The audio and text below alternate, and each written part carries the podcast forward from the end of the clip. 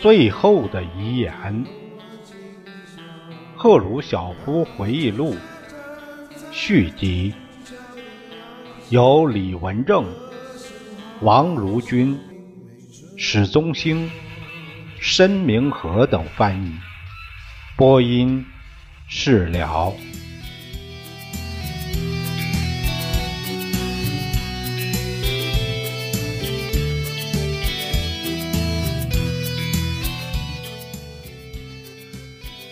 我们下面读第三节，它是讲的建立导弹部队。已故的科罗廖夫的谢苗尔卡火箭代表了我国科学与军事方面的重要突破。尽管他本人了解火箭的局限性，向宇宙发射卫星没有解决如何保卫我们国家的问题。最为重要的是，我们必须研制一种电子导向系统。在公开讲话中说，我们能够用导弹击中任何距离内的苍蝇。这只不过是悦耳之词啊，听着好听。我们核弹头破坏范围大，可弹着点准确性有待改善。这是很难达到的。我记得初期的谢苗尔卡导弹本身具有七千公里的射程，但在整个航程上，每五百公里都要设置导向系统，否则它不会击中目标。因此，谢苗尔卡无论作为防卫武器还是进攻武器，都是不可靠的。不论它的射程有多大，它对美国的反威胁只是象征上的意义。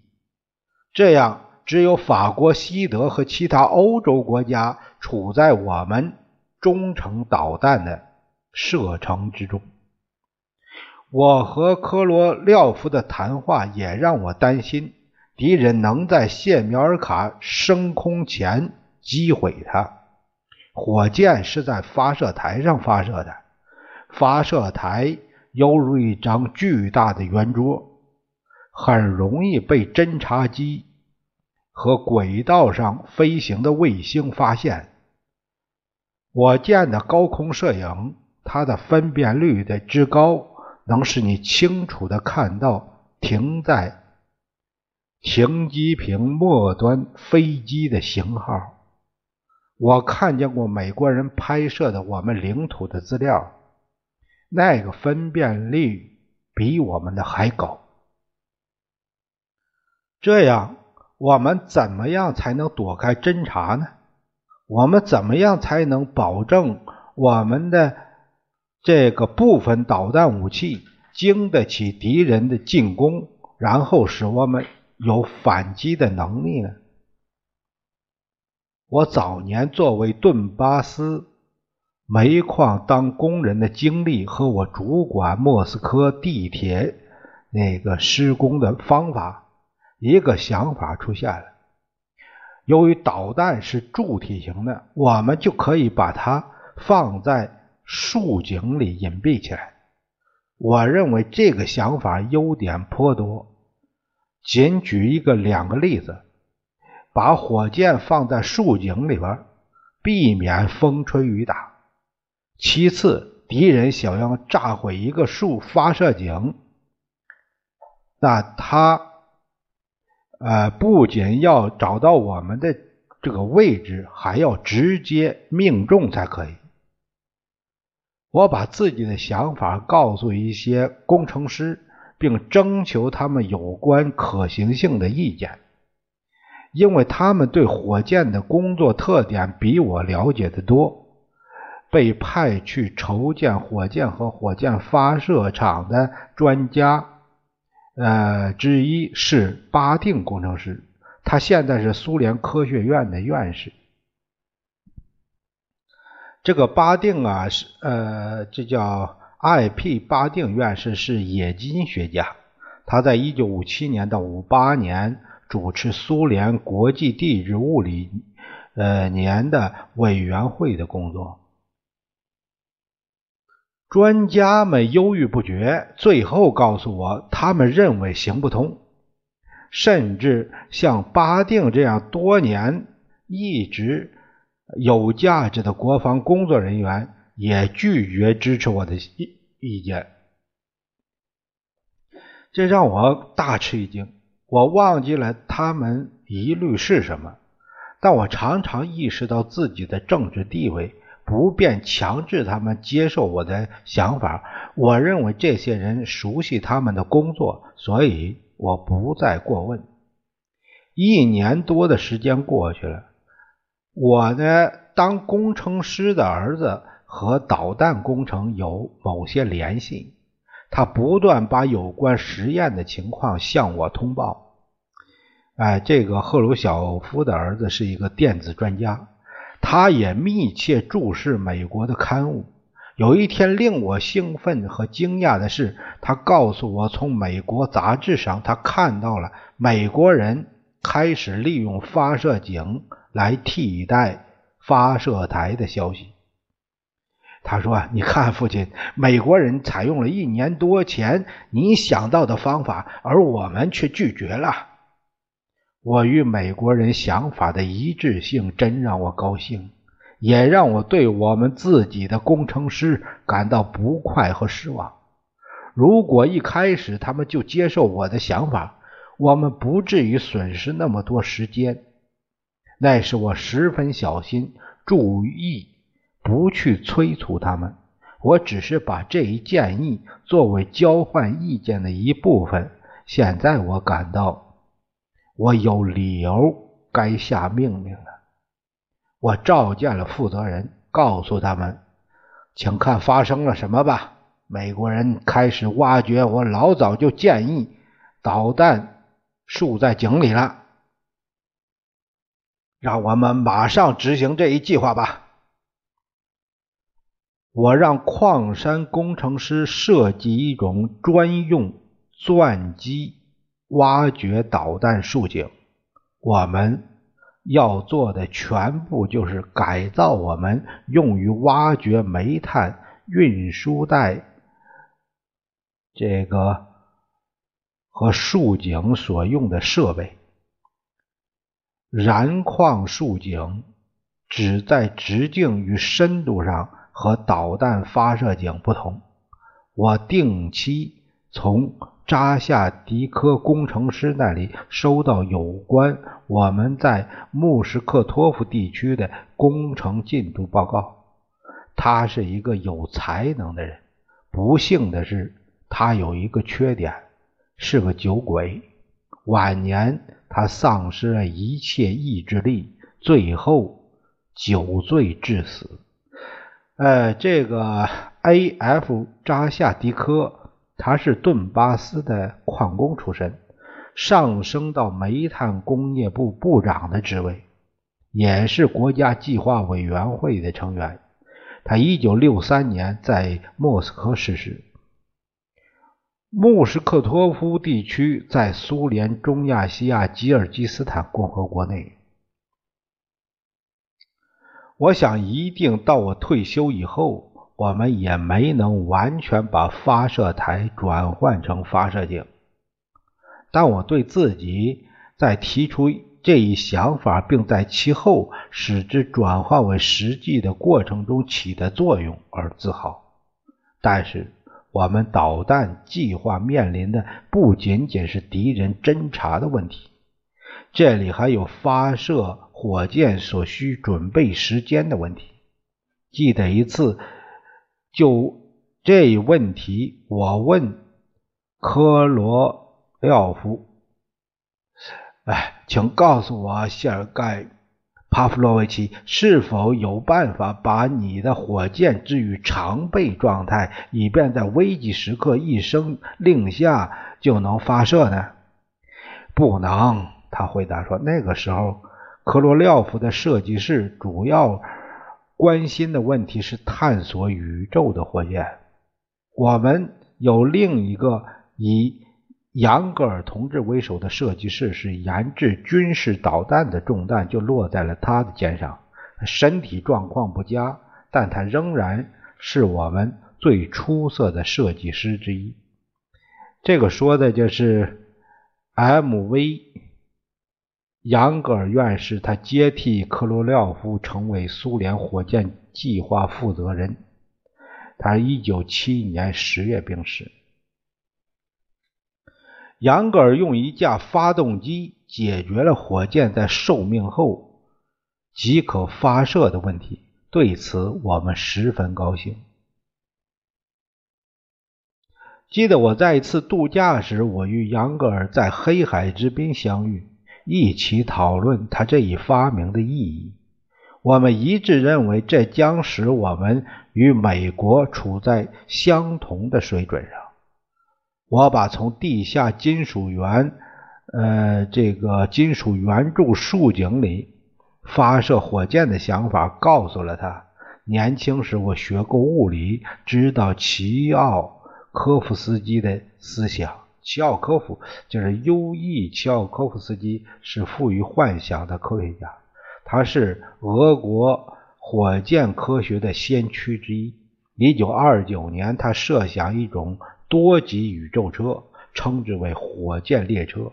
他也首先提出，火箭的控制表面应与排放气流成反方向。而不是与空气气流成反方向的理论。赫鲁晓夫接着说：“我意识到，为使火箭发射时产生的气体能排放出去，我们必须在发射井内壁与导弹外壁之间保留一空隙。我向杨格尔同志建议，火箭升空时发射井内压力的增加可能会增加火箭的冲力。”我们正坐在一起喝咖啡，我试图说明我在给他讲什么。取两只直径不同的玻璃杯来，把一个放在另一个当中，你看到了吧？里面杯子边缘的空隙会会防止排放气流在火箭脱离发射井之前损坏火箭。他仔细地听取我的解释，他是一个优秀设计师，理解我的想法，答应要认真地考虑。杨格尔除了试制用于火箭快速发射的发动机以外，他还在研制射程为两千到四千公里的中程导弹，和可还有可以把核弹头运载到地球表面任何一个地方的洲际导弹。一次火箭实验发生了灾难性的事故，总设计师杨格尔侥幸逃脱。我后来接到报告说，不知什么原因，发动机已经点火，过早启动了，火箭刚刚升起就坠毁了，酸性物质与火焰四下喷射。就在事故发生前，杨格尔进入一个专门隔离的吸烟室去吸烟，这样奇迹般的。幸免于难。数十个军人、专家和技术人员并没那么幸运。当导弹出现故障时，导弹部队总司令聂德林元帅正坐在附近观察实验，他因此牺牲。克雷洛夫接替了他。这个 M.I. 聂德林。直到他一九六零年十月逝世，他一直担任炮兵司令、国防部副部长和苏联火箭部队司令员。据官方的说法，他死于飞机坠毁事故中。莫斯卡连科、呃比留佐夫和克雷诺夫先后继任。哎，当时说是是是飞机坠毁，其实他是死于导弹这个事故。这个故障，嗯，那那那赫鲁晓夫的回忆录就相当于对这个事的呃真相的披露了。在把我们的军队转换为以弹道导弹为主体的现代化的防御结构时，聂德林和其后的克留洛夫都是有贡献的。我们在全自动的装配线上进行火箭生产。我们开始在飞机制造厂像生产香肠一样制造火箭。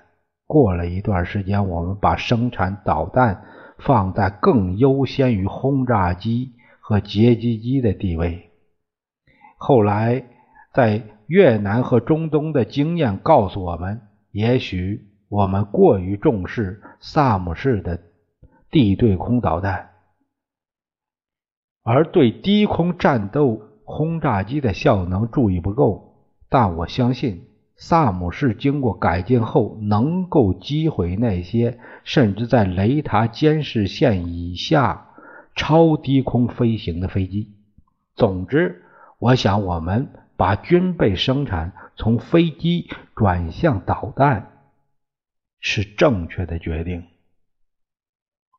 我们的工业也转向制造火箭运输工具的生产。使我们的战术导弹力量具有必要的机动性。我们的设计师研究了这种车辆采用履带式还是普通的车轮，结果是两者结合。那这个就是半履带式的。当我们具有把火箭呃装备部队的这个手段。战术化的时候，我们不得不去克服一些年老炮兵军官的抵抗。我特别想到瓦连佐夫元帅。这个瓦连佐夫是一九六一年到六三年任炮兵主帅和火箭部队司令。一九六三年发现他同奥列格呃洛科夫斯呃这个间谍案有牵连。他被降职，并开除中央委员会。这一案件还牵涉到一个向西方传递情报的高级情报军官。在二战的时候，我在沃罗涅日和呃乌克兰第一方面军那时候就认识他，就是这位瓦连佐夫元帅。想出了这样一句话，他说：“大炮射击是交响乐，火箭发射是噪耳声。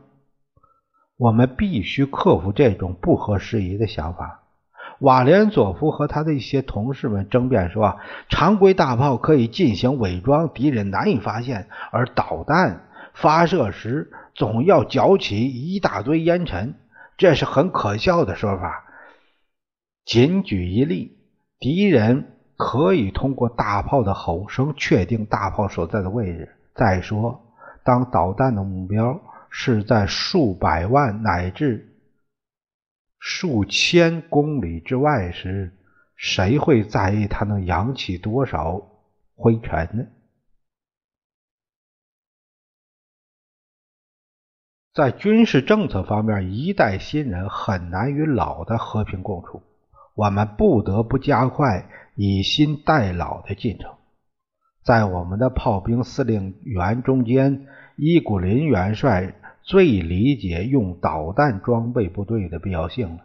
当观察火箭试验时，你在他脸上看不到那种心酸的苦相。当格列奇科元帅主张研制一种。带小型核弹头的战术导弹装备步兵以遏制前进的敌军时，也发出了一些争论。这个 A.A. 格列奇科，呃，他是呃，当时赫鲁晓夫写这个回回录的，这个时候是国防部长和政治委员。但从他从一九五七年到六零年担任苏联地面部队的总司令。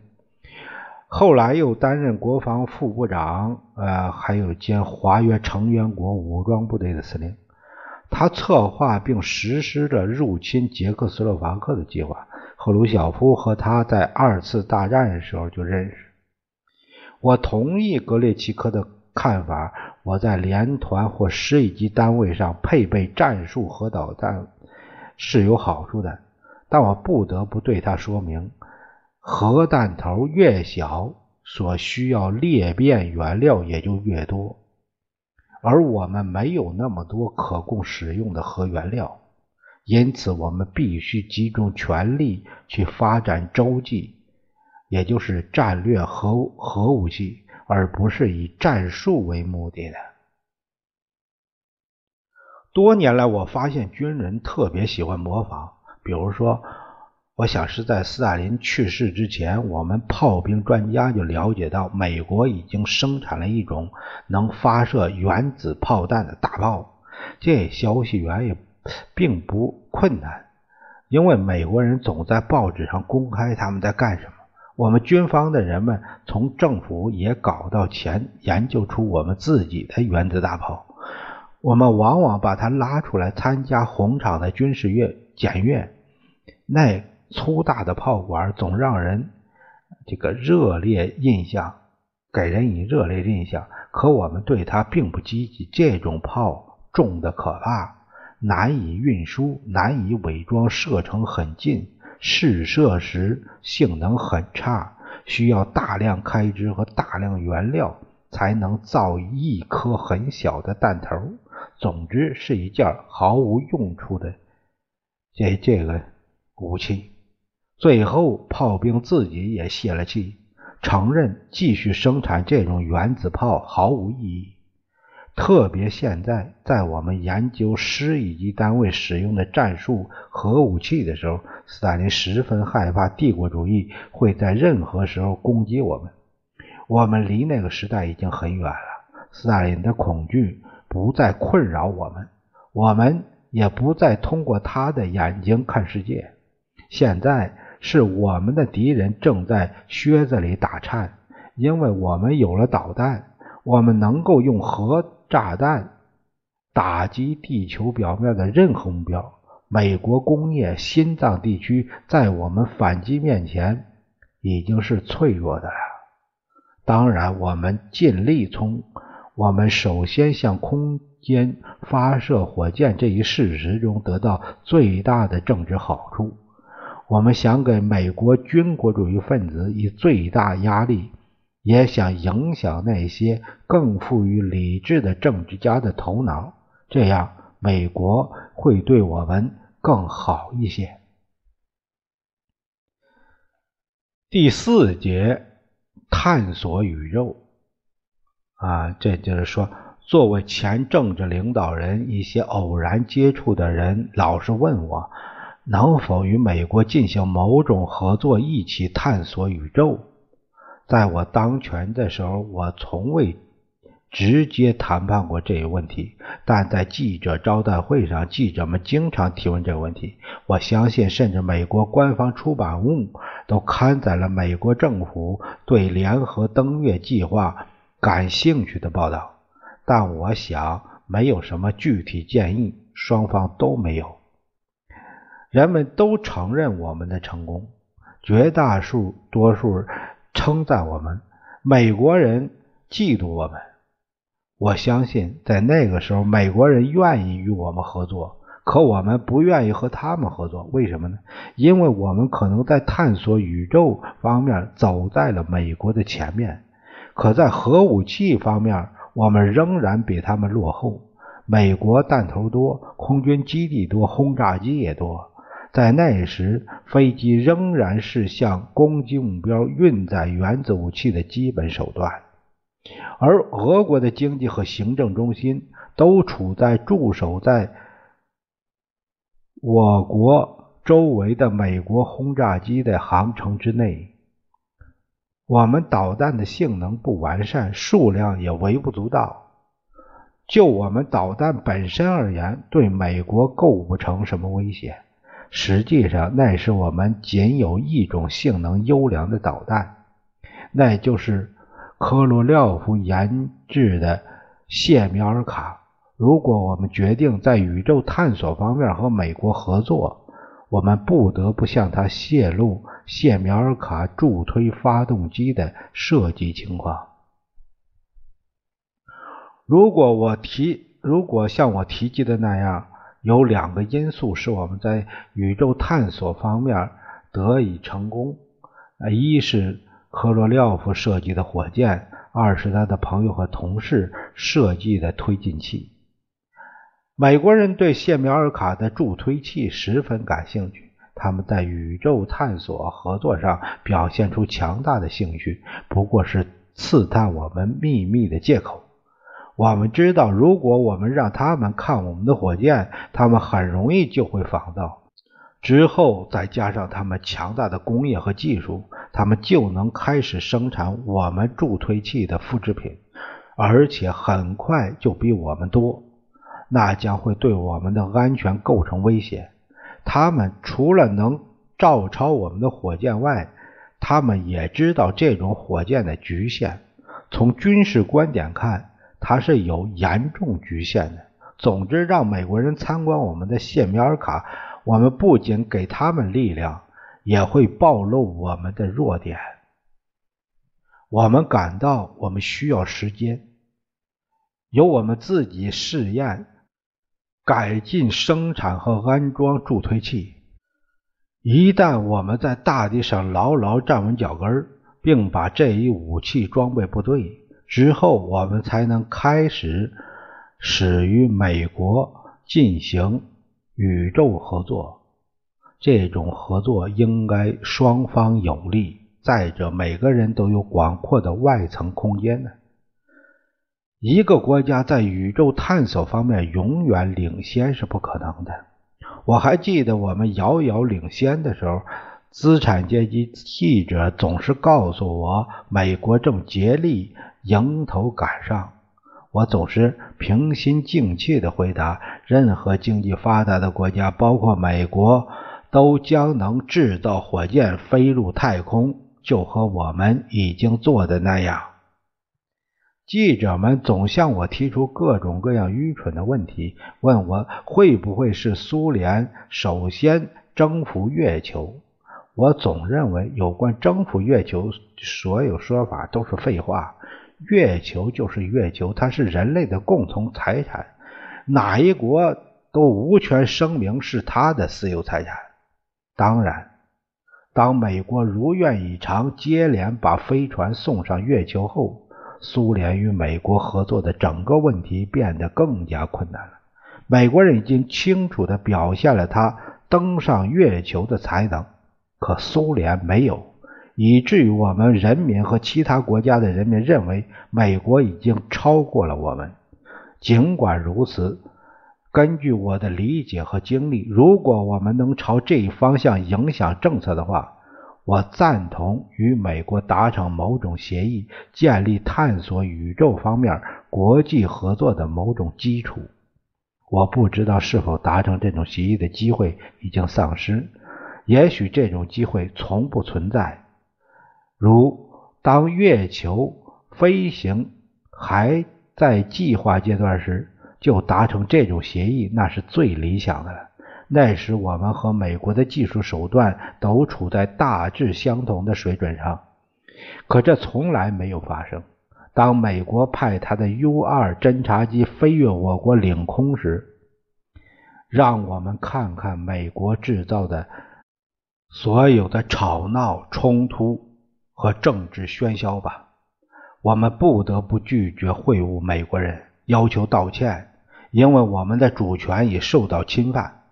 好了，现在虽然美国卫星不断的绕地球飞行，拍照我们的设施，发回有关情报，但我们的主权也再也不受侵犯了。这个说的什么？一九六二年十二月，美国和苏联驻联合大使。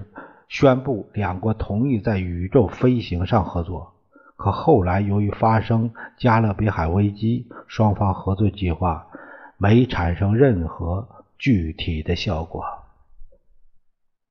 我退休后一直注意报刊上宇宙探索方面的发展。我不能说我们的宇宙计划已失去了它的势头，但有一件事情很清楚。